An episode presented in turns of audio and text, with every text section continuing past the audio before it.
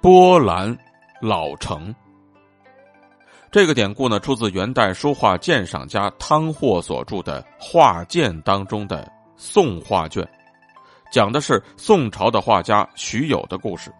有一次呢，在常州太和寺佛殿后面的墙壁上，徐友就画了一幅描绘河水的壁画，题名叫做《清寂灌河》。其中呢，有一笔从头到尾长达四十丈，就受到了观众的特别注意。而汤霍便对此画发表评论说：“其实徐有的画呢，妙处并不在此，因为他的功力深厚，笔法老成，线条连绵不断，就像是波涛起伏，跟水势能够相结合，互相影响。正因如此，就觉得越看越奇特。”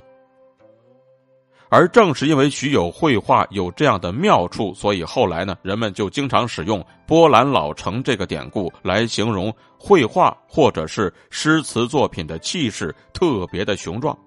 同时呢，也是在夸奖画家或者诗人在作画或者创作诗词方面的功力特别的深厚。